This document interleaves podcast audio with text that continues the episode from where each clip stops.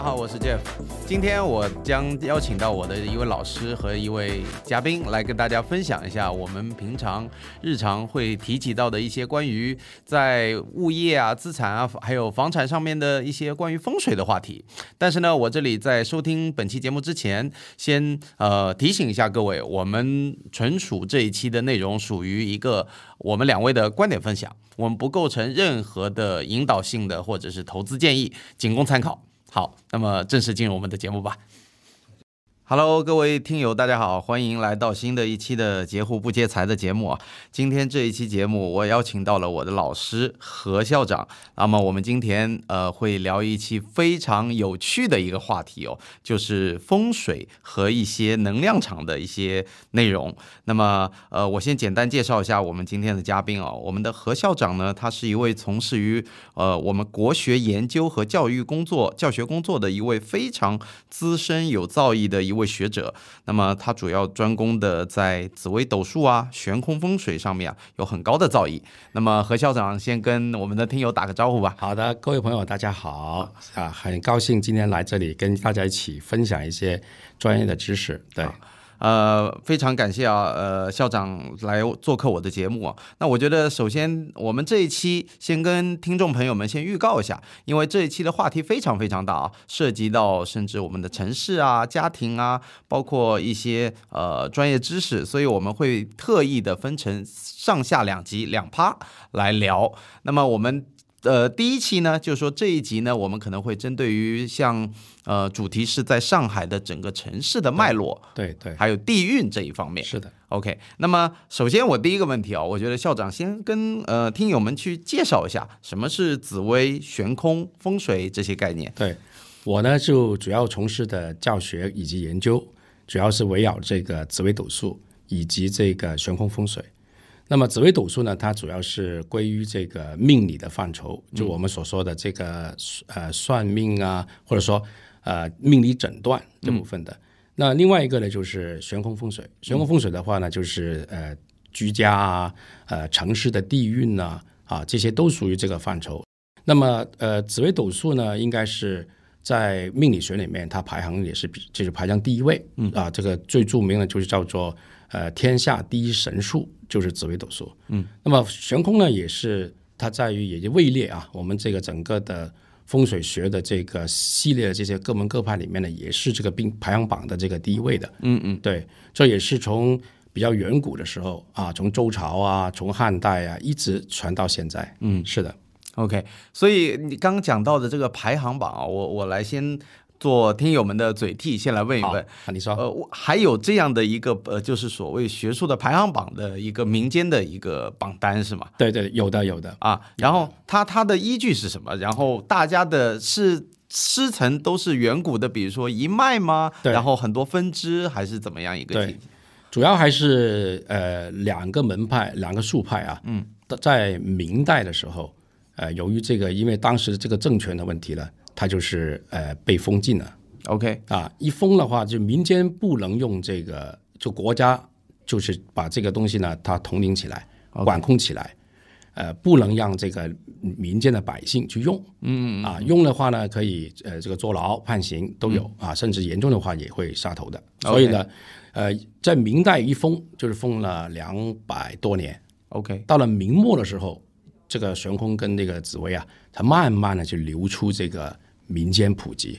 啊就是从宫廷慢慢流到民间。对的，所以呢，这个断层基本上就是两百多三百年了啊，所以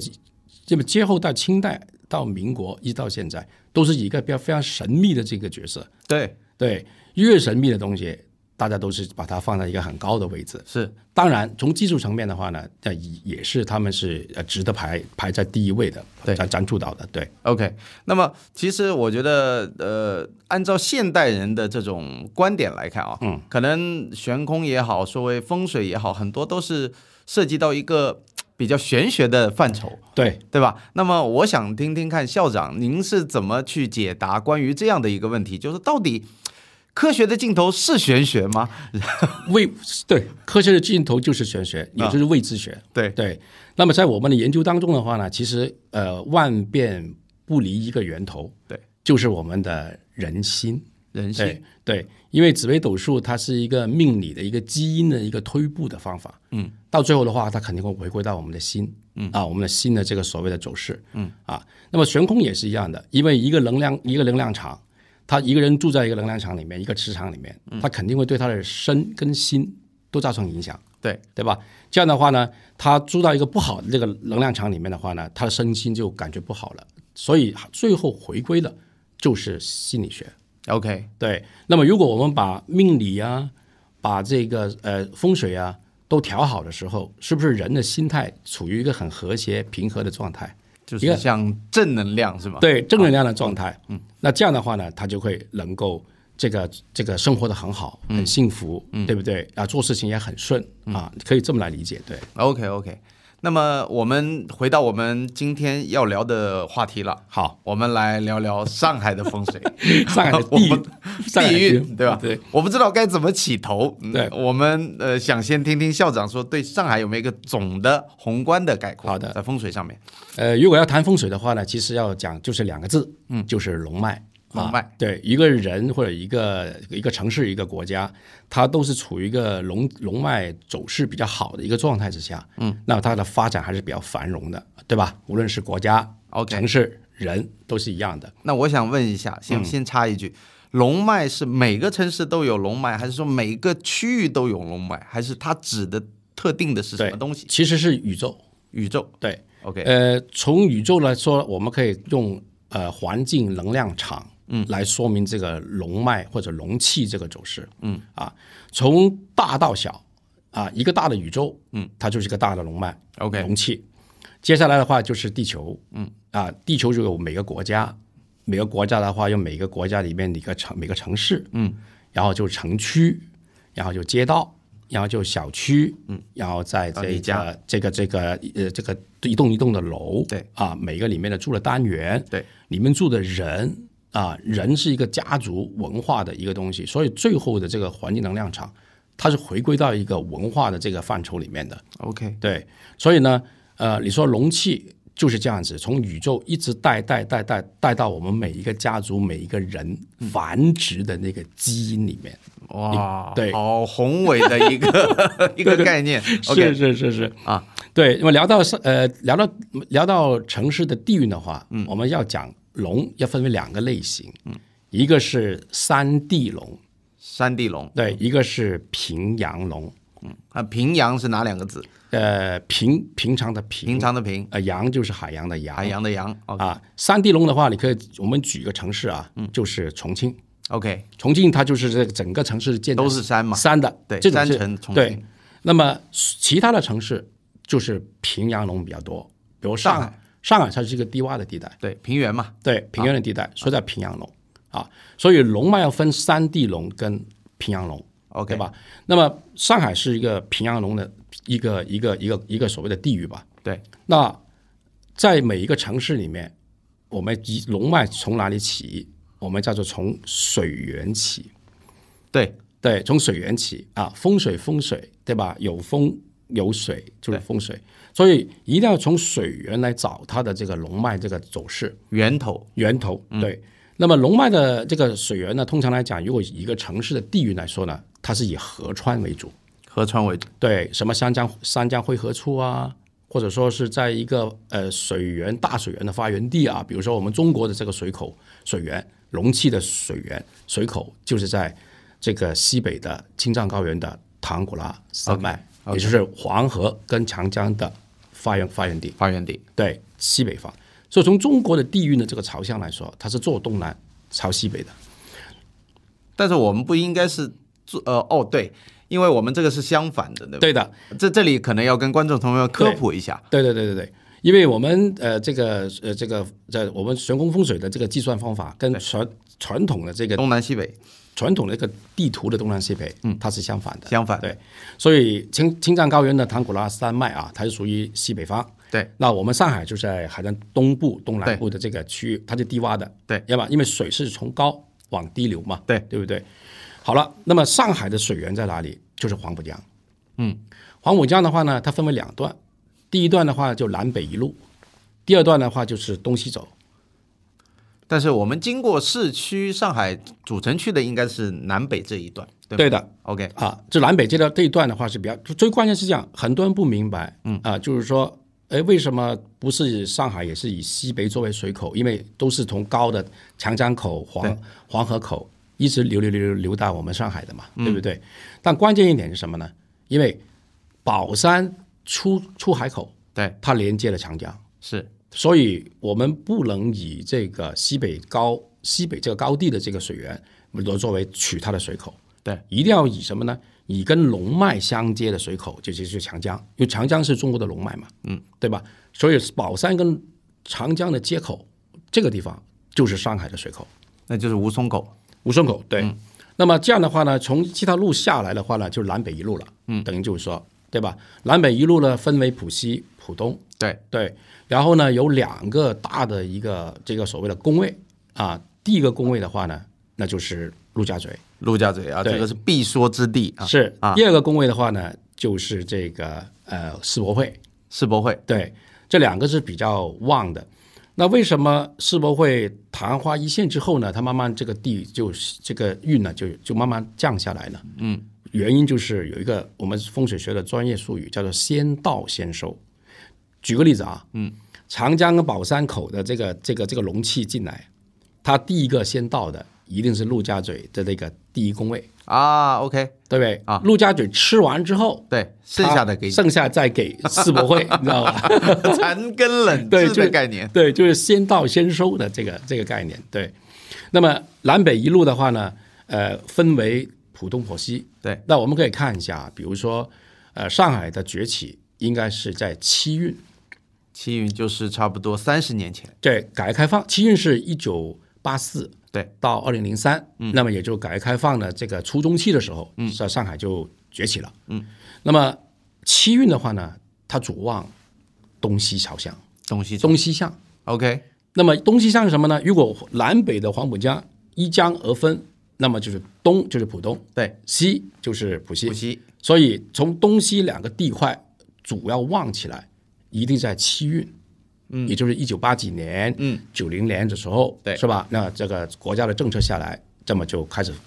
开始这个繁荣了。啊，这里可能给呃听友们也普及一下，一个运势对，对， 20呃年嘛，从悬空的这个分配来讲啊，通过法则来说呢，它会把一个周期是一百八十年，对每个呃每个二十年为一个元运，元运，他们叫我们叫专业术语叫元运，对。然后呢，分上中下三元，嗯啊，上元上元是一二三，嗯，中元四五六，嗯，下元七八九。所以呢，七运的话呢，它是属于下元的这个起头模模块里面的，嗯，从一到九，嗯，每一个元运二十年，二九一十八，一百八十年，对，所以从悬空的计算方法来说，算法来讲，它就是每一百八十年去耕地一个，它跟我们的六十甲子是不一样的。我们的这个这个传统的这个八字啊，是以六十甲子，这个时间太短了，对，太短了，所以必须是一百八十年为一个周期。嗯，这个就是所说的悬空的这个算法逻辑。对，呃，那么回到我们刚刚的话题，像说我们的七运，对是东西向为主，主望主望主望东西。主望东西。 Yeah 那其实从那个时候改革开放过来，我觉得呃按照上海的历史，我们回看，对，它其实整个发展当然速度都很快，但是浦东其实比浦西更快一点，对的，对吧？对的。所以这个在悬空上面有什么讲究吗？有讲究，嗯啊，因为东通常来讲，呃，东西先望浦西，应该是这么说，嗯啊，因为浦西它传统的老城区嘛，对，对吧？先望浦西，然后再连带到这个呃这个浦东，对对，呃，这样的话呢，刚好就贯穿七运的二十年。 ，OK，对，那为什么浦东会有一些起的时候会比浦西要好啊？原因就是它一个工位的问题。嗯，就是龙脉下来的第一个工位，嗯，龙气它吃的很足，这陆家、嗯陆家嘴它吃的很足这个龙气，嗯，所以它发起来的这个这个速度以及它的规模，嗯，要比浦西要好。对对，等于说最好的气其实聚集在陆家嘴，对，对吗？先到先收，先到第一先个收工位先收。但我这里有几个问题啊，嗯，你说如果我们讲龙气的话，正常我们理解黄浦江的水不是到那个吴淞口跟长江汇集，对，水向是往外流，没错。那我们气是倒着进来吗？对，可以，所以这个就是呃上海的水法的特别之处。嗯，按理由按理由来讲，就是以西北方高高位水口下来的，对，对吧？然后从吴吴淞口再出去长江的啊，但是因为这个龙脉的这个气啊，它跟刚好就在宝山那个结在那个地方，对，所以的话呢，整个算法下要南北一路来算，就是自北到南，自南到北，就两两两个中轴线，嗯，来算这个分隔两地的这个地运，嗯嗯嗯，对，这么来这么来算的。然后呢，呃，你这个没有关系说，呃，那个容器在出口处，我一定就进不来了，嗯它不是这个意思。因为为什么呢？所有的容器它是跟这个水涨水退来走的，是有正反两面的。还有什么呢？还有船，潮起潮落，潮起潮落，对还有船，船有有那边进来的，有双这边向的，嗯双向出去的，所以容器是可以带起来的。哦，懂了。对，懂了。对那还有一个问题是，为什么是第一个宫位是陆家嘴呢？因为杨浦那里也是环绕的宫位，呃，是大功。大宫就是你可以打开这个这个地卫图卫星图，看到它这个宫啊是特别大，就是它对三面环水。对的啊，要环抱对啊，所以这里要科普一下，就是关于供供水的说法，啊，供水的说法，它反攻的位置呢，它分为宫内宫外，嗯，在那个环抱的里面，对它是一个宫内，对，在一个宫环抱的外面是宫外，就它的对面。所以浦西的这个地运，嗯，过了七运之后啊，嗯，它就陆陆续续就慢慢就走走下坡路了，嗯，所以我们看七运的时候是吧，在八十年代九十年代，很多奢侈品店，嗯，都开在了浦西，嗯，可是你会发现，自从二零零零三年之后，嗯，浦西的店全部都倒了，全部都收掉了。是指在外滩那一片在的吗？浦西外滩的沿沿江的这些铺面，以前是奢侈品都是在里面嘛，各大的这个大品牌都在那里。 ？OK，这好像很久远的事情了，对现在都是银行总部大楼了，呃，不是总部大楼，它是银行的一个招牌。对，啊，就是说在那里设一个支行，然对后美其名曰这里呃都有一个外滩的万国建筑群，里面有个支行这样子。对，因为我以前是做做这个百货公司的对啊，所以呢，我那个时候来做市场市场调研， ，OK，八十年代九十年代就在这个外滩浦西的这个外滩，所有所有的奢侈品店你逛都有的。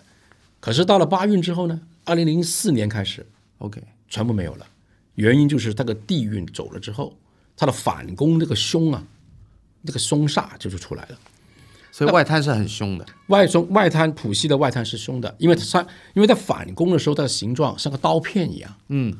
对吧？弓类的话，它就没有刀片了。对，弓类的话呢，像一个玉带一样，以前玉带环绕，对玉带环财绕，气很足。对，所以你看，如果你站在宫外的话呢，就一把刀的刀锋很锋利的一样，一把刀切过来，对，对，就在影响，对，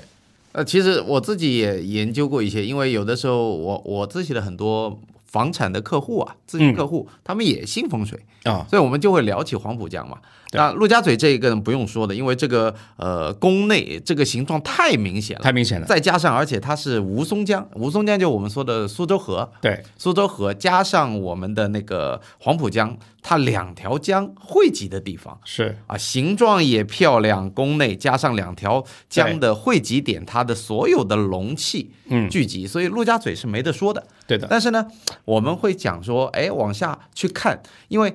我给校长科普一个很有趣的一个事情，就是嗯说，上海它呃在二零三五规划里面有一个概念叫做中央活动区，嗯，白话呢意思就是说，上海一等一的地段，市政府眼里认为的，嗯，呃，能面向世界的打开的一等一地段，嗯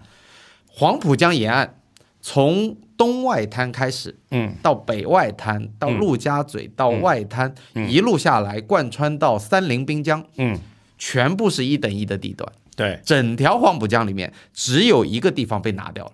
哪里啊？是呃，杨浦吗应该说在地理位置上是浦东的唐桥，嗯，和南码头。嗯，那一块区，南码头在哪里呢？大概在就是说世博的北面，对，就梅赛德斯奔驰往上走明白，那一片呢，我们如果从我们房产的角度，是因为那里面聚集了大量的老公房，嗯，然后城市界面也很旧，对也没有产业，没有 GDP，然后觉得说，嗯，这个地方没有什么发展，当然就不不值得被冠以说顶级地段。嗯，但是呢，你从它的这个黄浦江的这个蜿蜒啊，九区的这个地形来看，嗯，它刚好是反攻，对，它对面呢就是旺得不得了的叫董家渡，董家渡是旺的，对啊，嗯，董家渡、金融城，还有原来的十六铺，就是嗯外滩的下游那里，它刚好是一个宫内的形状。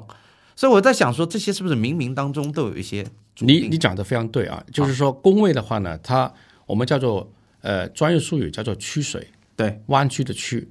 啊，水法的话呢不能直，直就直冲了，所以弯曲。王母江的南北一路呢，其实是它是一个取水的这个水法来的。嗯，那既然是取水的话呢，那肯定有好有坏，因为你宫内的时候，你弯弯曲曲下来，你弯到宫内的时候，就可能就就好了。嗯，但是当你弯到宫外的时候呢，你就不好了。嗯，所以当你有些时候不一定是全是浦东全部都是旺的，对，万一你弯的时候弯到浦西那边去了，那浦那浦西的浦西的就董家渡嘛，对吧？对他就忘了，那对面这个浦东他就不行了，因为他这也个就觉得很神奇。对宫内宫外的问题，就所以反攻这个水法在风水学里面是一个很大的一个课题，嗯，就非常重要的。非常重要非。常重要的。还有刚刚讲的那个，就是先到先收这个呢，它的容器下来之后，如果被吃的差不多了，再轮轮到那个那个这个第二个宫的时候呢，其实它是弱的，示弱的，是弱的。所以如果要选这个地块呢去进行购置房产的话，还是尽可能在二宫之前。二宫，那我们上海的二宫就是世博吗对，世博世博之前这个路段，就是往后走就不好了。 ？OK，啊，就往下走就不好了，往上走，也就是说，你可以这么来理解，就是说，呃，第二个宫跟第一个宫这个区间，两宫相加是非常好的，嗯，因为所有的容器就聚在这个里面去了，嗯，对吧？一旦你脱掉、脱离了二宫，再往下走，在这个时候呢，它就变弱了，是非常弱了。那为什么董家渡不算第二宫呢？它也是一个宫内嘛。呃，它也是第二宫，它只是宫到弯到浦西去了。 OK，啊，所以你董家渡就忘了嘛，对不对？可是董家渡的对面，它变成反攻了嘛，是。对，是这个意思。所以我的意思是说，呃，我们刚刚讲的陆家嘴是第一宫嘛，嗯黄浦江上面，第二宫是世博那里嘛。对那当中的董家渡它不算义工嘛？对我这是为什么？啊、因为它的所谓的形状不够，不够，它弯度不够。就 OK 就如果你要按照这样算的话，就很多的太多了。很多的弓就出来了。 OK，那你选择你选择这些真的要选选址要看地运的时候，一般是看最大的啊啊，我明白小的东西的话呢，它可能就是影响没那么大啊啊，这样是对。啊，那还有一个还有一个问题，你说我替我几个朋友去问，当个嘴替 啊。呃，世博那里嗯虽然它是第二宫，但它毕竟是一个风水不错的地方，肯定风水肯定风水不错。嗯，但是它对面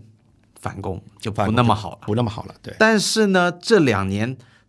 那个对面的地方叫徐汇滨江。对任何上海人，特别是呃不只要牵扯到房产，大家都知道那里是寸土寸金了。明白现在已经是掌上明珠的一个概念了。嗯，但是呢，我话反过来讲，嗯，正对着世博的对面那个楼盘嗯叫上海湾，上海湾哇，我觉得这个开发商就是大家都知道他已经爆雷了，对爆雷了吗？呃，爆雷。啊，爆雷了，然后现在的第三期的房子存在交付问题，明白。我们我们一直地产界大家呃聚在一起，只要聊到这个地块，就感觉是一朵鲜花插在牛粪上。说它是反攻啊，这么好的一个地块，对怎么还能把它造得这么烂？对，但是呢，你如如果从刚刚我们的这个工位的地方看，它它是确实反攻凶气很很呃，大，杀气很煞气很重。对，上海湾我也看过比较多的这个案例在里面。嗯，那么如果你要讲到呃刚刚说的，因为第二个宫位嗯已经是很弱了，嗯，容器很弱了，你再上加上反攻，是不是凶的地方它就更凶啊？ OK，对吧？所以你会发现，哎呦，为什么呃第一宫的浦西还好，对吧？外滩那一对，嗯，然后到了这个第二宫的时候呢，它就非常不好了，原因就在这儿。嗯，对，那这个跟人气有没有关系？跟人反攻的话，呃反攻跟人气是没有关系的没有关系。啊，因为它如果你是宫内的话，嗯，那就肯定人气很旺。嗯，你比如说陆家嘴对，啊，世博园区，对吧？这都是有一定的人气的，对不对？对。那如果你脱离了这个宫内的话，你反攻的话，它的人气就有有影响了。还有一个问题啊我要给大家讲讲，就是，呃，江边的这些房子，呃，为什么我不是很建议啊？还是有一些不建议去投资，嗯，还有是有有些风险，嗯，有两点啊。第一，呃，江边呢，就地薄，我们叫做，嗯啊，厚薄的薄，嗯，因为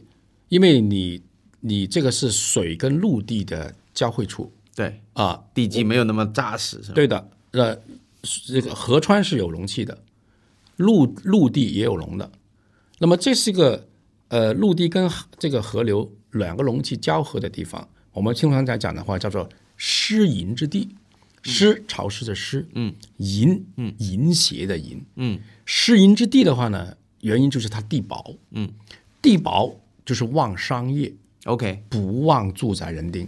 哦，所以你会发现，你会发现这些反攻工位的地方，哎，它好像人挺多，啊，这人挺多的，可是不能居住，不能停留。举个例子，第一个工位的外滩，对，外滩那个部分是吧？天天晚上没有住宅的，没有住宅的，对，你看最多有点酒店，对，都有酒店、商业嘛，对是吧？它没有这个人丁聚集的地方，对，是吧？第二工位的话呢，也是一样的，对吧？徐汇徐汇滨江，你看了一下，哎，挺漂亮的，对吧？但实际上，真的是很多住宅密集的这个居住这个密度吗？没有的。往后退一点，对，往后退里面，往里面退呢，哎，它的它的它的地薄，慢慢就会加厚。嗯嗯嗯，啊，所以买房的话呢，第一个问题就是沿江江边的房子要注意这个问题。那是不是说江景房一般都不太好呢？对，一般都不太好。一般不太啊、很多人就有一个误区，啊、有一个江景，有个什么什么什么坐北朝嗯南，有个什么这个风水不好，其实风水风水不错，错的。嗯，我刚讲就是一个第一个就是地薄的问题， OK，第二个是什么呢？这个蜡气太散了，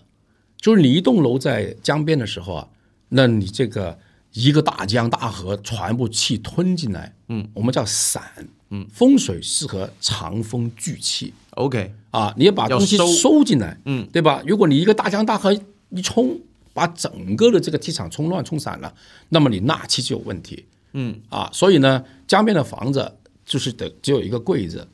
啊，就就有一个高价的问题，但实际上你真的去住的话，还是有问题的，住起来不舒服，不舒服的，哪怕它进来视野很好啊，三百六十度没用的。没有用，没用的。当你看到三百六十的时候，六十度的时候，就意味着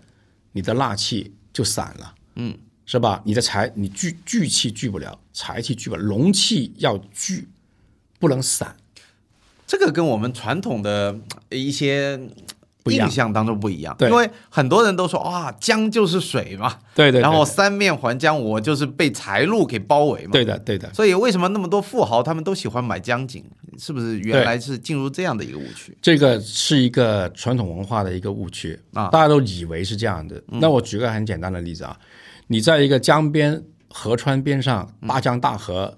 这个气冲的很猛的地方住着住着那个地方，嗯，等同于什么？等同于你在陆地里面住在高架的旁边，嗯，这个逻辑不是一样吗？嗯嗯嗯，对不对？对啊、高架也是车流就是八车道嘛，对车流就是船嘛，对，八车道就是河川嘛，嗯，是吧？天天在你家门口八车道，嗯以一以这个八十一百的速度嗖嗖嗖嗖走，那么你说你住在里面的，你的你的嗯心神人的不宁心神你就沉不下来，是安住不下来对，啊，就这个意思。所以呢，这里趁这个机会给大家科普一下，这个这个其实我觉得很有趣啊、因为呃，我们最典型想到江景房就是陆家嘴嘛，嗯最早那一批豪宅嘛，嗯，什么汤臣啊、中粮啊。但是我们经常能看到，就是说，呃，我不知道这个有没有关系啊，嗯就是说，到底是因果的关系，是先住到里面不好了，还是怎么样？我们经常能看到这些豪宅盘，特别是江景房，有很多法拍嗯，啊，因动果业力，动不动被拍卖掉，动不动或者是说哪些破产，可能是个例，但是因为被因为这些豪宅的关系，新闻被放大。明白？但是呢，有一说一，就是说我们经常会听到一些人，呃，聊起居住环境，嗯，住在陆家嘴是不舒服的，是的，对吧？首先你，你我们从体感来讲，你的路都很宽，对，你可能不会像说住在浦西那种比较幽静，然后比较安全的这种氛围。嗯。第二个呢，就是说住在陆家嘴，生活非常不便利嗯，啊，你出去基本上必须要开车对，啊，然后。啊，有的人甚至说你生活跟工作根本就没有分开了，因为对就在一个板块了嘛。 对能住在陆家嘴的很多老板，可能就在陆家嘴上班了。对啊。其实陆家嘴就是刚刚我刚前讲的一样的，它地比较薄，嗯啊，市营之地，嗯，旺商业，嗯，不旺人丁，这是第一个。第二个的话呢，它的气场也是因为它大大一个一个工位的弯弯度嘛，也是江面比较宽，对，所以呢，它的它的气场还是比较散乱的。所以我现在目前再加第三个原因，我今天才刚刚在浦东陆家嘴看完风水， ，OK 对， OK，其实，呃，我看了那么多的，我研究过整个的这个呃这个陆家嘴的这个地域呢，嗯，呃，原因就是它做的这个隧道太多了，它这个交通枢纽，嗯，隧道太多，高架汇合处太多，啊、地面的汇合处太多，嗯，这个时候，因为它太多这种这种所谓的绑定在一起、交织在一起的路况，嗯，令到这个气场很驳杂。我们风水叫做驳跟杂。那么你如果在里面居住也好，办公也好，呃，你都会有一个觉得不安住、不安定，嗯啊，因为气场要冲要散乱，嗯，一个交通枢纽之地嘛，陆家嘴对吧？又有转盘呐、又有各种隧道啊，所以你会发现这个这整个地块气场都是冲散的、冲乱的、冲动的，所以这个地方到底旺吗？呃，其实商业还可以，嗯啊，因为商业不怕这种冲散，嗯，但如果你是居住的话，天天睡在这个区域里面，你会觉得不舒服的。呃，用我们普通人的视角来看，就是说这个地方太怎么嘈杂了，在是是这样吗？吵杂，对吧？那讲讲这个聊到这儿的时候，可以讲讲龙脉的这个这这个这个所谓的这些基本知识啊。嗯，呃，通常来讲的话呢，我们在选址的时候呢，不会选在十字大的十字马路口，对，因为我们这个什么三煞位啊、四煞位都有啊。嗯，那么如果选在这个地方，为什么不能选在这个大的这个交汇处呢？交通交通枢纽的交汇处呢？就是因为它的气容器的这个力度啊，非常的猛。嗯，啊，商业没问题，是吧？但是住人就有问题了。那我们通常在哪哪哪里选呢？在这些大的汇合处主干道退两个路口左右，嗯，两条街，对，两条街到三条街，嗯，等它的容器啊安静下来、沉淀下来 OK，啊，集我们叫集结起来，嗯，在那个片区地块里面选房子啊就好了。这就像闹中取静的概念，对的，当然这个地方是的主干道往里面退一点，退大概两个路口，嗯，啊，往往往纵纵纵向也可以，横向也可以啊，嗯，反正就是离开这个大的交通汇合处，嗯，大概两三个路口，嗯，你会发现那个地方的气场，我们叫做从风水学的角度叫做关龙察气，嗯，啊，比如说我们走在马路上，我们我经常都会走到马路上，我们在追龙，啊，我们从一个大的一个十字马路口要追一条龙去两到三个、四个路口，看哪个地块是最好的，哪个地块里面的街道小区是最好的。这个怎么判别呢呃，这个要有一些专业的知识去去？OK，判断的。但是从这个关龙茶器，从追龙的角度，我们都是从一个首先先选一个大的汇合处，嗯，然后呢，呃，一条马路一条马路去去去走，啊，追龙，啊，哎，这个地方刚好追到第三个路口，这个地块特别好，那我们就再选这个地方。这个意味着什么呢？意味着离这个大的一个所谓的人车流聚合之地，一般来讲都要两到三个路口，嗯，也就是说五百米左右是、嗯是最好的。差不多，对，五百米左右是最好的。那么这样的话呢，就不会受到这种容器猛烈的冲击。嗯，啊啊，也而且我们可以吃到什么呢？吃到一个安静的一个容容器。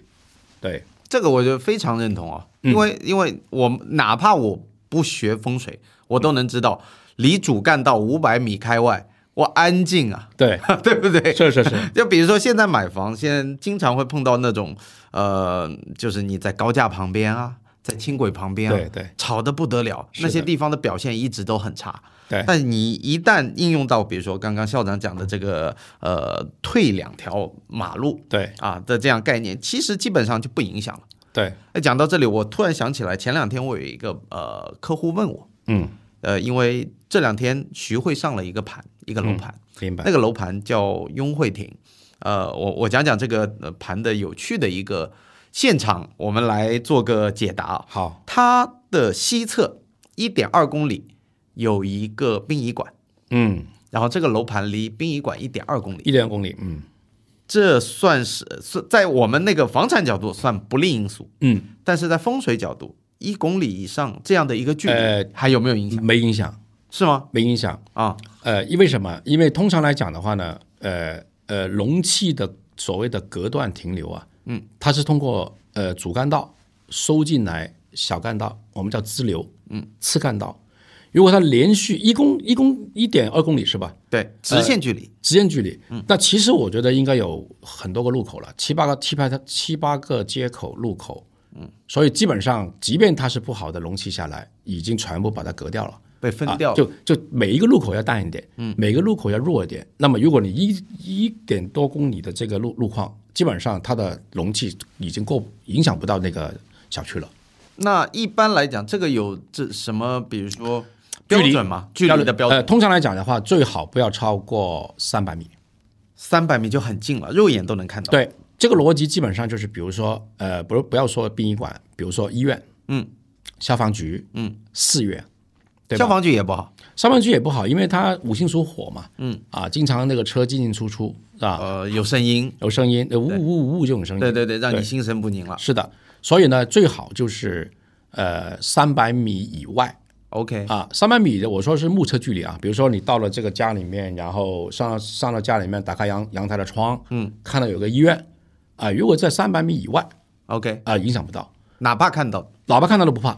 那如果看到的是殡仪馆或墓地呢？不怕不怕。不怕啊 OK 那、大概是你有这三到五百米以开外的 OK，你看到这些东西呢不怕，因为为什么？还是那句话，容器过来，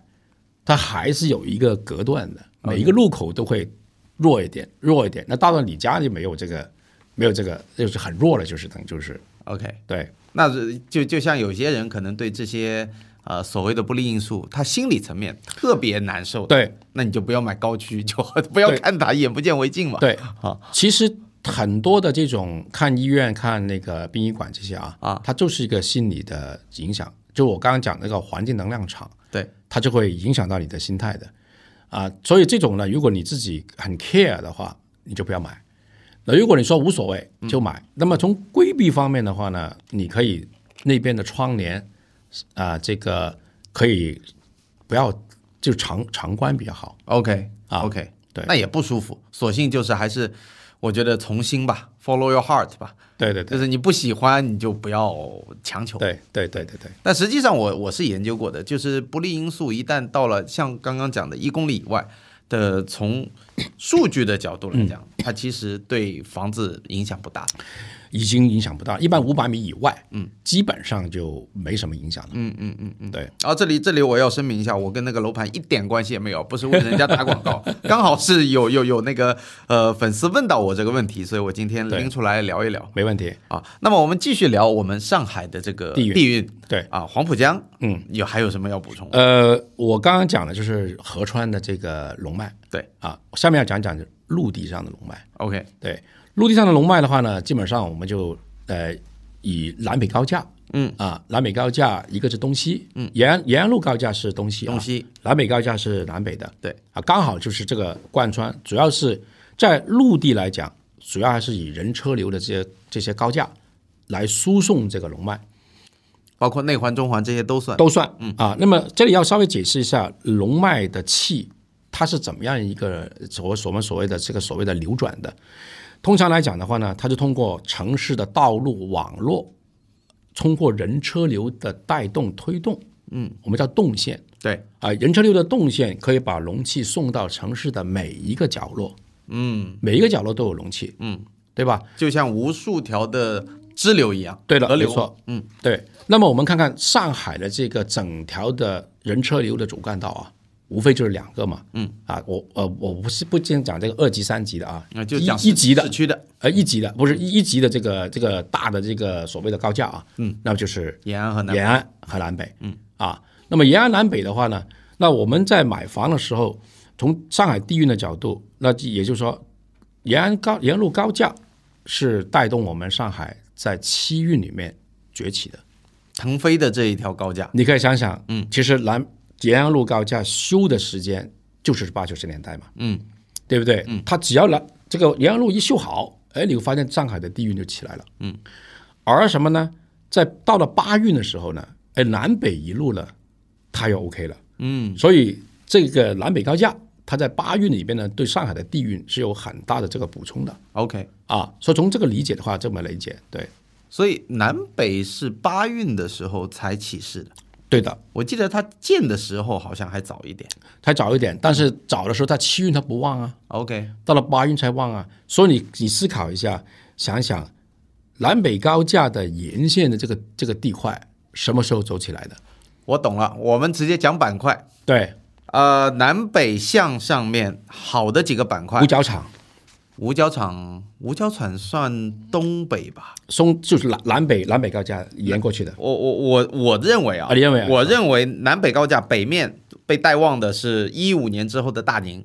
它是正南北的属于北面。所以然后呢，南面呢，毫无疑问的前滩，对的，对吧？这两个都是在一五年之后起来的。对的。那么你你可以再往在这个主这个主龙啊，我们叫主龙啊，南北高架这个主龙，把两个地块再延出去，嗯，你会发现，哎，虹口又纳进来了。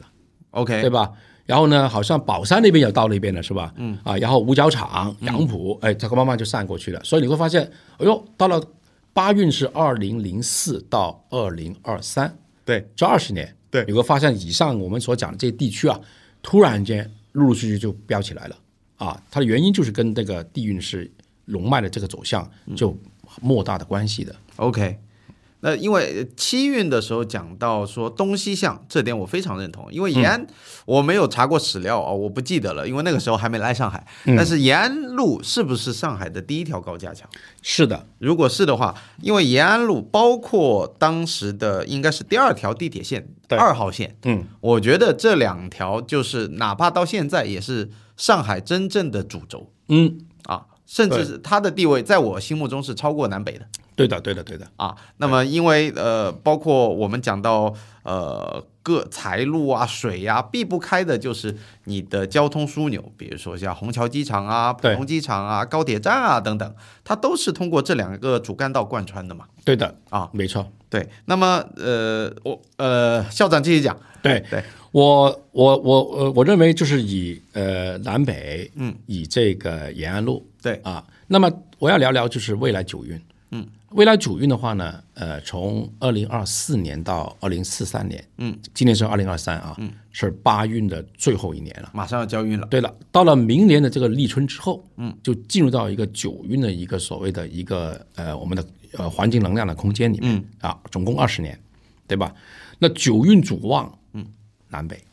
主旺南北，所以对主八要运也往南北，对的九运也往南北。对的，所以呢要多留意这个以我们以哪个为中心点呢？就上海，嗯，它以人民广场作为中心点。 OK，从上海地域来算啊，以来人民广场作为中心点，然后再看南北高架，是吧？那这样的话，你就会发现，呃，往北走可能就宝山啦，就宝山啦、虹口啊，这一路都是上去的，嗯，对吧？嗯，往下走的话，南部的话呢，你可能会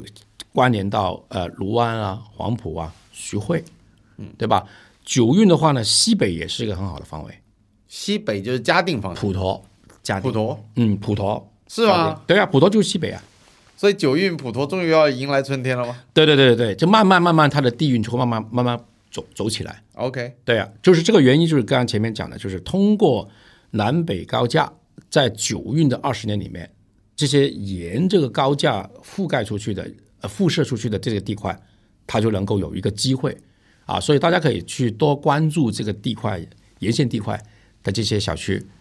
这些但房子。呃，但是这一个是说我望这个方向跟它能不能成是有必然联系吧？呃，什么叫能不能成？嗯就是说，因为我这么问吧，因为九运校长提到说，北面的宝山、西北面的普陀，包括这些方向，嗯其实我是打很大问号的。对，那我我作为自己一个地产研究者来讲的这几个区的行政力啊、财力啊，包括过往的嗯，政绩啊，是明真白拿不出手的。明白。啊、我自己身为普陀人，我都可以黑普陀，我觉得只有自己说才最有资格嘛。是是嗯哎，我就说，就举个例子吧，那个普陀的内环边上的武宁路啊，那个地道连通京沪高速啊，嗯，它修了十几年哎都没修好。对，哦，呃有的人就是跟我们聊起那一条路，说人家外区的一过来说，你们普陀为什么永远在修路啊？对，我说，呃，真的没办法，像叙利亚一样，就是。对，所以我觉得就是将来九运他有机会吗？我真的是满脸问号。有机会的啊因为在八运的时候呢，它不旺那条沿线，嗯，那条沿线地块它不是很旺，嗯，八运啊，因为八运呢主要还是在东北位嘛，东北位，啊，在南南面南南位嘛，嗯，啊，这是比较好的啊，包或者南位就是往徐汇滨江和前滩方向。对对对，就刚刚所说的这个就是徐汇区，嗯啊、以前的卢湾，嗯啊、现在黄埔啊、这这一摞是这个已经旺起来了嘛，嗯这个已经崛起了已经。对啊，现在目前就差呃，其实就是怕北面，北面以及这个西北古陀这块、啊，到了九运之后，这些地块陆陆续续慢慢它就会稳定下来。 ，OK，啊，然后开始走起。那如果说啊，现在目前假设一下啊，现在目前的这些地块的房价都会偏低的、低洼的低洼的，嗯，那在九运的话，它的涨幅空间是存在 的，怎么说基数比较低嘛？对，基数安 比较全垫比较基厚嗯数比较低，然后它的地运一上来，它就会拉拉一波上去。嗯，但但我不是专业，所以我我不知道它能拉到多少。嗯，但但从我的风水的角度，这些地方一定会比现在要旺， ，OK 要加分的。 OK 要加分的，对，因为呃这么说吧，它的下限也就在那儿了，对的，对对对对对吧？因为已经现在属于说就是 底部躺了是平吧摆烂了嘛，对对对对你是的再再差也就是这个水平了，对所以它上升的空间比较大，这点对我是认同的对对，啊。那那就是看看是不是能抓住这个九运的机遇了。机遇的啊，对这就要看它包括地方政府啊、区政府啊各个方面的天时地利人和没嗯错，啊，这不是我们几句话能判定的啊是的，啊！当然大家做个参考啊。没错。那除了这个呃南北呃延安里面，我还想跟校长聊聊，就比如说上海嗯其实有很多有趣的地标，你说它里面故事很多。可以啊，聊聊这个，嗯，呃，首先比如说最典型的嗯陆家嘴三件套，好，陆家嘴三件套，日大本家 日本军刀、开瓶盖，开瓶盖还是有吧一还个有鸡帽的那个是呃吧？，那包括加上东方明珠针筒多民族也可以啊，对对对针筒对吧？嗯，呃，这里面其实民间有很多的说法，很明白，对吧？嗯，我想听听你的看法，你肯定知道这些故事嘛？呃，对，呃，其实建筑物的巨大的建筑物啊，嗯，它还是对那某一个地块造成影响的，嗯，啊，风水就是这样子啊，你越大的这个面积的东西，嗯，它这个体积比较大的，它就会产生一种气场，这嗯种气这种气场有好有坏，是那么怎么判断它好坏呢？呃，就是以这个距离来确定的。如果你太近的话，比如说你离这个三个大三个大个地标，嗯，是吧？你距离它可能这里一两百米、两三百米，嗯，这样的话呢，它就会形成好像一把刀啊，一一个一一个棍子，然后就把你砸把你把你砸你的一样，砸到他的头上一样。不舒服。对，那么按照按照邢家啊，我们这个这个风水学里面，按照邢家的说法，它可能什么天斩煞啊，是吧？这些就它就来了，对吧？那么但是呢，如果这个距离，比如说在一两公里以外的，我看到这几个三三个地标，它就变成文昌文笔。嗯，像一支笔一样啊，嗯，像文昌一样啊，上海中心，对的，再远一点的话呢，它就变成暗星，暗星就是我们的当这个对这个当官呢仕途有利的，嗯啊，这个所以这个就是以距离来决定。 OK，这样的话呢，很很简单，就是不要离这些大的建筑物太近，太近。啊、要尽可能离远一点，让它形成你的文笔啊、暗心，这样会比较好一点。对。那么，如果按照呃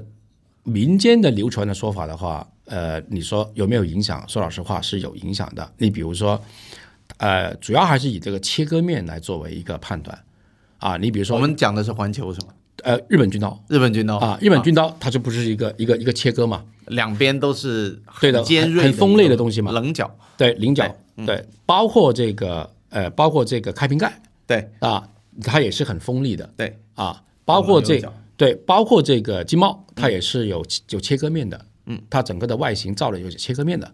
经贸民间说它是像那种呃那个古代的那个塔，塔嘛，啊对，就是这样子，对，一个兵器一样的，对一的层一层的， 对的，嗯，所以来讲的话呢，呃，这种呢是对人的心态是有影响的啊。你比如每天打开门一看，两百米以内的距离，然后一把一个大棍子，一个一一把刀，嗯，顶着你，嗯，你长期在里居住的话，对健康是影响特别大的。啊就算你不联想这些形状，它嗯压着你，天天你头顶上一个东西顶在你的前面也不舒服，对啊，没错，对吧？没错，嗯啊，所以陆家嘴的这个三个地标啊、我认为，呃，如果你抛开其他的距离的这个说法啊，它在当地的这个呃地块里面，呃，未必是不好的，但是如果你靠得近的时候看到它，嗯，你这是有影响，这影响就大了，嗯，对， OK，对，我觉得这个非常符合，就是这种怎么说呢，经经验学，包括对心理学的这些范畴。其实，在我们在呃，像我们悬空的刑法里面，就会把它分为金木水火土五行。嗯，我们不会像呃刑家的说法一样，什么天斩煞、了龙煞啊，我们不会讲这个东西，我们是以五行来走的。 OK，啊，五行来走的话呢，那一本日本军刀它切割面锋利面比较比较厉害啊，所以它基本上呢会有属金。属金，嗯，属金金的属，嗯，对，开瓶盖的话呢，也基本上能够赎金，但是呢，它带有一些弧度，嗯，啊，弧度的话代表属水，嗯啊，呃，这个金金帽的话呢，它是也是凹凸凹凸的切割面的，整个这个这个墙身的啊，嗯，它也是属于属金的，而且慢慢呃往尖走的啊，也金火的这种混合的刑法，嗯，所以呢，如果你有了五行的这个判断之后，对于你住家的人，那刚好你的房子对出去是跟这个楼的五行相克的，嗯，哎，那你就中招了，哇，对这个得对吧提？前就要布局了。对，那如果你是住到一个跟它相合的，而且距离有一定距离有点远的，嗯，是吧？嗯，那哎，它对你是有帮助的，嗯啊，所以每一个楼看出去三个地标，它的距离、它的形态是不同的，嗯啊，每个角落都不一样，对，每个角度不一样的，所以我们不能那么武断啊！一一看哦，你这个这个是军这个日本军刀军刀煞什么煞刀刀片煞，呃，一定是不好的，不一定啊。首先先谈先谈距离，第二谈五行，嗯啊，要然后第三谈感觉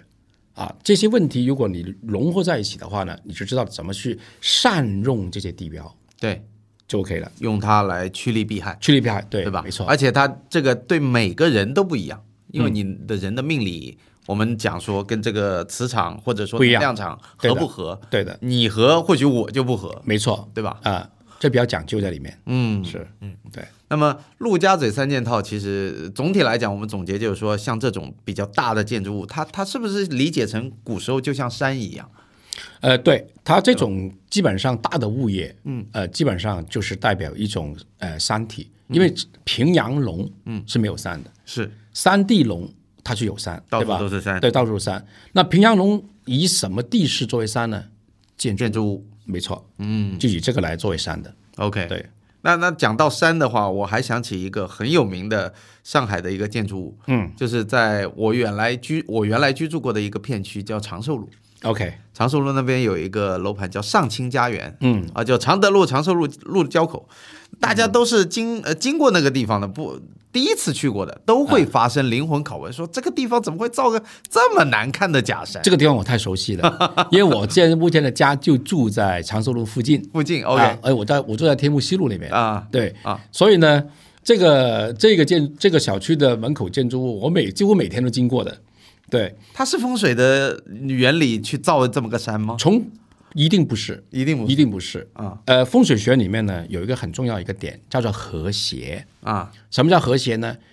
不管你是什么风水局，你看上去，哎呦，这个我不舒服啊，那就不和谐了。那他肯定不和谐啊，对啊，这很怪异啊。所以你那它不和谐在这个点在哪里呢？它是这个石头做出来，就是一种这个瘦骨嶙峋的嶙嶙峋的感觉，嗯，有有点怪物的感觉。尤其晚上的时候，在灯光比较暗的时候，我经常是我经常过那个地方，我就会自己去看，因为我是干这个行业的嘛，啊，我一看就好像有有两个我们叫做什么暗探，暗探在风水学里面是什么？就是贼， OK，有人有一个两个贼惦记着你，打劫你，你知道吧？啊，因为石头很怪嘛，对对做出来对对造型，对不对对？他就像一个一个一个一个贼一样，惦记着你。有两个凶神恶煞的人站在那个小区门口啊，站在那个楼宇门口啊。那这种情况，通常风水学里面呢是有两个刻印，嗯，非常严重的。第一，身体身体啊；第二，败财。 OK 也不旺财，对，嗯啊，身体的话，你可以理解为呃恶性的疾病比较多。这个小区里面，我相信应该是怪病、顽固疾病、癌症、重疾会比较多的。哇，这个听着瘆得慌是的，啊！当然我，我我我这里要提醒一下，我们不是去说说说，啊就不是说对人家不好对啊，我们只能说是说出现呃，不光是说常州路的这个这个这个小区，嗯，你以后大家看到任何这种形态的小区，嗯，都要注意这些问题。对。对，但是就我的观察啊，因为我原来我现在也住长寿路不远嘛，因为我住在普陀区嘛，嗯，所以呃，像那个路口 OK 它其实是交通要道，常德路、常德路交交都是交界口大大路口。是的，正常来讲，龙啊，龙气是很旺的，嗯，但是你看它旁边的商业一塌糊涂，对的，我不知道是不是跟这个楼盘有关系跟这个楼盘有关系。啊？啊，因为它个楼盘沿街铺面就跨度很大的，嗯，我看了一下，对吧？那它个刚好这两个石头刚好就是做上，其实当我其实我问过当时这个为什么它这么造的，嗯，其实它就是一个设计，本来说一个设计感， OK，希望有一个像一种水帘洞啊、瀑布啊这种感觉，有一个石石头景观对把它拼在一起的。 OK，所以，如果懂风水的人一定不会这么做，肯定是一个不懂风水的设设计公司啊、或开发商，他们去做了这个这个东西出来。 这个开发商是我老家的，啊，是吧？是浙江的开发商我，是吧？然后，然后他做的，他这个东西造型还不是小的东西， OK，是吧？它的体积特别大，对，体积越大，能量场影响越大。对，所以整个铺这个沿街铺面啊，都受到它这个影响。但是它这个项目可能因为有时代局限性，嗯它造的很早了。所以它还是有一个升值空间嘛，是吧？呃， 倒不是说升值空间，那因为它呃造的确实很早，所以那个时候可能开发商嗯根本没有意识到那么多有可能是这样。啊。而且它最诡异的是，它的石头当中里面还有住户，对的，但是石头像一个拱桥一样，它的拱桥的下方里面有几个窗户伸出来。对，这我如果是那个住户，我瘆得慌啊！我就感觉在桥洞下面天天观察着路面。我们在暗探，对呀、暗探的意思呢，呃，就是有一个人在暗处窥探你、啊，偷看你，叫做暗探。啊那房子就像极了。呃，基本上暗探的暗探的呃最大的刻印点就是神经衰弱，是有吧可能引发抑郁症、忧郁症，甚至神经分裂。因为你一天到晚就觉得有个人盯着你嘛，一打开门窗，哎呦，这个洞坑进去，有人盯着我，明白吧？所以它就会影响他的心态，情绪病、神经病就会容易产生的。哦，这是第一个。第二个，暗探代表什么？有贼惦记你，有人有人偷盗你，嗯有人打劫你，有人害你，就小人作祟 OK，啊！这种风格基本上这样子。对，所以这我们在聊的这个过程当中，我心里都有一些波动，是吧？因为听到这些暗探，人本身就不舒服，对的，对的，再再联想到那个形状，再联想到住在那个桥下面的那一户，天天好像在感觉在观察着某些人，真的不舒服对，这种呃造型也会容易引发心脑血管疾病，啊。因为这个石头一打开门就是石头嘛，石头是我们叫顶心柱，嗯，石头叫做顶心柱，在风水里面，一开门一个顶心柱往心心脏顶，啊，所以比较容易产生这种。但是他们那个小区应该是往外看，他倒是看不到石头，外面的人看他对，一样那那也一样一吗？样的，一样的。哦，哪怕是你看不到石头，你被石头包围着对，啊，就顶这个你把你一堆石头把你的房子包起来，不是一开门的话有东西堵着你嘛？啊，那么在在这个中医学里面，那堵这里就是心脑血管容易堵。容易淤堵了。嗯，所以我希望真的是呃，在听到有这个节目的这些朋友啊，可以有或相关的亲戚啊，可以告诉他们要注意，呃，心脑血管这种重疾的这种健康。哦，对，长知识了，长知识了。张知识，对， 而且这里这里前段时间，呃，我在朋友圈上刷到，嗯，我们在长寿路之前有一个中介，他他发了呃他发了一个朋友圈，就在这个石头的这个小区上清家园的正对面，嗯，正对面现在原原来它是什么我忘记了，但是它现在已经建成了一个叫旭辉中心，嗯新的一个商业，嗯，然后在旭辉中心的隔壁有一栋塔楼，嗯，我记不住它的名字了。长寿路这个地段下面就是地铁，还是双轨交，嗯而且内环内。嗯，校长，你猜一下，那个塔楼正常应该卖多少钱？你一百平米来算吧，如果是长寿路的话，最起码十万以上了，呃，十万用不了。用不了。嗯，哦，正常来讲呢，呃，长寿路的商品房大概卖在八万九吧到十万之对间，对，啊八八到十万左右。好一点的最贵的能卖到十四万。对的，那个塔楼那天我看到那个朋友圈，真的多少钱震惊了，五万八的单价哇，是住宅啊。嗯，那我我在想，它是正对着那个石头的对那个面，嗯，我不知道是因为这个关系。又回到刚刚我们聊这个问题嘛，对就是只要你是大型的这种建筑物，对，对吧？距离比较近的时候，它的能量场一定会影响的。所以你躲不开，对就因为这个距离够近了，是吧？对，够近就一一个马路而而隔嘛，一百米左右吧，我觉得差不多吧，对不对？对一路而隔嘛。对所以呢，这个肯定就会受到它两个大石柱的这个呃影响的。啊，我想起来那个小区叫什么了，嗯它叫恒达公寓，然后恒大公寓，就在长寿路口地铁站。明白？我我看到那个时候，当时很震惊，我说怎么会有五字头单价的出现在内环，确实那条路不可能的。对吧？嗯，那八到可能10万可能这个就是一个影响因素啊。对，那么讲讲完这个假山呢，还有一个很有趣的呃地标点，上现海在的年轻人很喜欢打卡的，哦，呃，网红点武康大楼、武康大楼，武康路上面，嗯还有包括淮淮海路上面，明白？那像一个军舰造型的这个楼，对，啊，虽然它是一个非常知名的以前乌达克造的一个大楼，嗯啊，但是呃，风水上好像有一些讲法，对的，武康大楼的话呢，我记得我在十年前有客户去买那个房子，啊就邀请我去看了这个风水。嗯，呃，这个地块的风水呢是一个教科书的风水，在我的课程里面也会经常讲这个案例的。怎么说？为什么呢？因为它刚好是一个三岔路口，嗯，啊，它形成这个水法，这个所谓的马路的形态，它犯了两个问题。第一个叫做剪刀煞，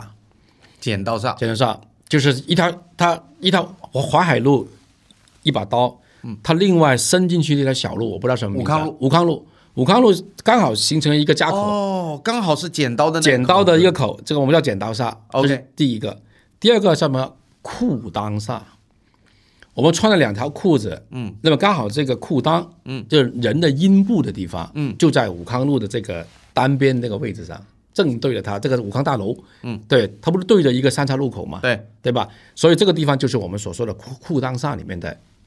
人的阴部。就跟剪刀煞的那个一样的一个位位置是吗？对的，一样对的。所以这个水法就是非常严重的一个凶煞的一个格局，一个是武当煞，一个就是这个剪刀煞，嗯啊。那么这两个呃，通常来讲是容易触发这个身体健康的问题的。嗯，那我们那一年我们去。看的时候，我会我们有一个习惯，叫从这个电梯口要观察这个人的进出。嗯，如果这个楼很多老人住的话，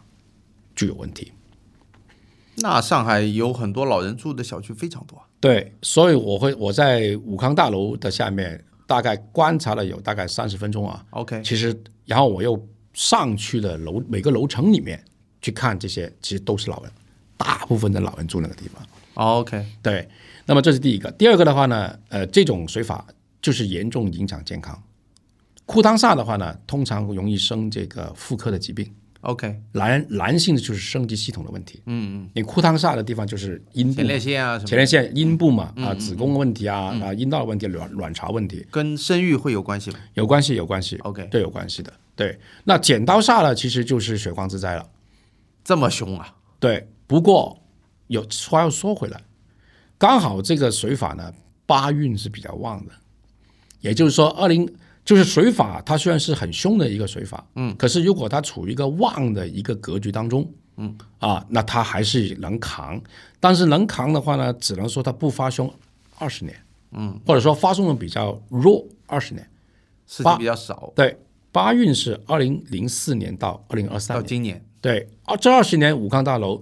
大问题不会有，嗯，为什么？因为裤裆煞、直冲煞、剪刀煞，总共就从南北一路来的，嗯，啊，所以呢，它是符合，因为我实地看过这个风水的，嗯，可是到了九运的时候呢，它这些路况就变成退气了，八运旺到了九运，九运它就不旺了。这就跟前面讲的，但是八运九运不都是往南北嘛，呃，南北向我们叫退气，退气，啊，退气就是说你你这个朝向在八运这个路况是比较旺的，嗯，引进来的这个龙气是比较旺的，所以你暂时能压一压。你到了九运之后呢，这两引进来的龙气啊，它就跟八九运是不同的， OK 所以所以未来就是裤裆煞、剪刀煞会显现出来。啊，还有这个这个三岔路口的这种这种这个这个我们这三煞位，它就会发生问发生问题。嗯啊，所以我就觉得九运武康大楼的呃健康问题还是要非常小心的。那就是明年了。明年开始哇，那二十年，如果嗯听友里面，我不知道有没有啊， 如果住那里的朋友们提醒一下可以啊参考一下。参考参考一下，对。但是首先的一个很简单的常识，或者说一个嗯感、感官嘛，就是你住在武康大楼肯定是不舒服，肯定啊因为一车水马龙，对的，第二你每天下面有人给你咔咔咔咔的拍照，对特别是如果你说居住的大部分都是老人，当然我很理解啊，因为住在原来那里叫梧桐区嘛，就是我们的呃原法租界那一片，本身现在还愿意住在这种类型的呃所谓的老公寓里面的人，年轻人接受度还是比较少的。嗯，大部分可能我知道原来里面住的很多高知，这种退休的教授啊，或者是一些呃文艺类的工作者啊，甚至之前我们呃有很多著名的什么影影星啊，就是解放前有很多人都住过，对的，对吧？但是现在感觉确实我看过一些纪录片，里面住的普遍是上了年纪的人是的，啊。嗯，那因为那我我想问个问题啊，为什么上了年纪人居住多的地方不太好？是因为有生老病死吗？没错，就是如果你看了风水，这些风水对健康不利的，基本上老人比较多，因为老人到了这个时间点的话，他容易生病，甚至死亡。 ？OK，啊，年轻人的话呢，就住，因为楼宇比较旺的，通常来讲，年轻人住的比较多，因为他会是比较有生气。嗯嗯嗯，对对，有家庭什么的。有家庭啊，有工作啊，其实讲白了就是有有有生产力，嗯，有消费力，嗯啊，有嗯那么才有才。那么你这个老人住的地方。没有生产力的，没有消费力的，嗯是吧？只有这个养养老、医疗这个这个这块的，嗯嗯嗯嗯，对，那这就跟生命曲线一样，没错，对吧？你你到了老呃退休的，你肯定是整个机体也好，财力也好，智商也好，往下都在走下走。嗯，对，啊，所以你如果聚集的这样一个能量场，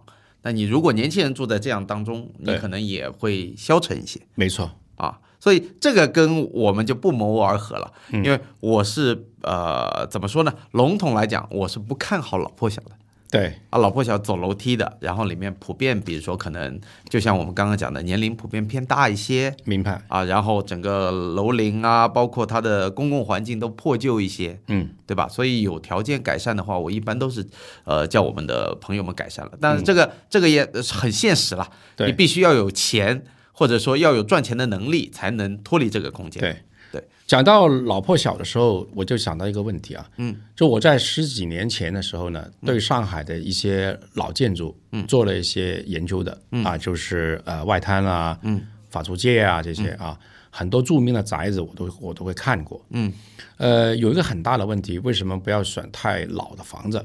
因为呃，现在目前这个地球的南北极的这个地动比较比较严重，嗯，那么超过一百年以上的房子，嗯，基本上就会因为地壳的变动啊，嗯，它这个朝向啊，嗯，就会出现问题。这个房子有很慢的轻微的流动，朝向有变化，嗯嗯，就因为地壳有变动嘛，嗯嗯，对不对？理解。所以我我我我会看过几个大的这个这个呃这个建筑物宅的时候，发现，哎哦哟，在它建成的时候，在试运的时候，在民国的时候，结这个这个民国的时候，它这个风水特别好的。嗯可是现在目前我量的时候呢，它全部走歪了，OK，啊，要么就是肩线，要么就是要么就是这个大空王，就就会就会发现这种这种限度。在当时的那么旺的、曾经辉煌的这个年代，嗯，不可能辉煌的，都会变化嘛。有被都会超过一百年以上的房子，地壳变动现在目前这个震动比较严重，嗯，所以它会有有轻微的变动，嗯啊，那么本来是比如说它是正线的，嗯，它慢慢就扭扭到了这个肩线出挂的这个，嗯，这个这个位置上，是，对，呃，尤其呃看了几个大宅也都超过一百年嘛，都是一八一八多少开始的，其实就是有一百多年的历史了，对，你会发现现在目前这些楼宇住的人，老破小啊，嗯，都是老人。这种我们刚刚讲的这种是属于老洋房范畴还是老老洋房范畴？洋房范畴。老洋房范畴。嗯， OK，对，比如说我看过那个，这我又忘记这个名字啊，粮食大王，嗯，当时的上海的粮食大王，嗯，纺织大王，嗯，包括那个洋行，嗯，外滩那个里后面不是有一一摞的都是老房子，都是洋行嘛，嗯，我我全部都做过这个，呃，看过跟研究过的，嗯，对，你会发现这些经过百年的这个变动之后，它的朝向是有变化的。变化完之后，都是在一个不好的一个朝向当中，都会变不好。肩我们叫做我们所说的肩线， OK，啊，接肩线出挂，嗯，啊，就这个挂，这个挂度就不纯清，嗯，不纯，嗯，啊，然后呢，你发现这个风水有问题的这种老破小的房子，然后你再观察它的人，在里面住的人，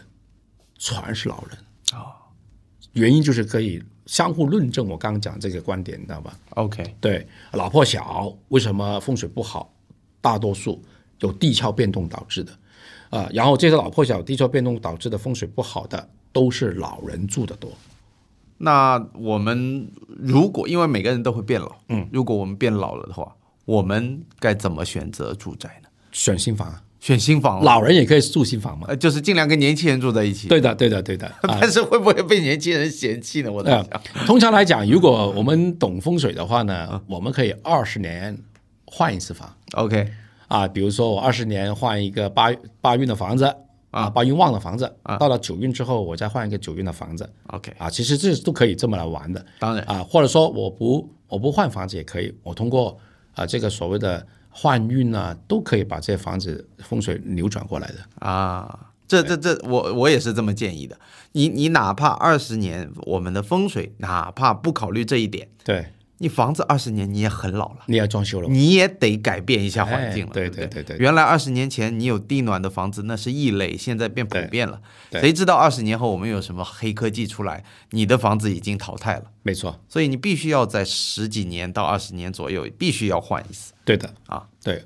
击败个频率，这个次数效果会比较好一点。嗯，对，你可以说这个。就用置换的这个说法嘛，虽然你们的专业的话，对啊，置换的说法，你可以二十年之后，你可以再往高的、好的、更大的，你可以置换一下就 OK 了。嗯，对， OK，那讲到上海地运，还有什么你觉得有需要补充的吗？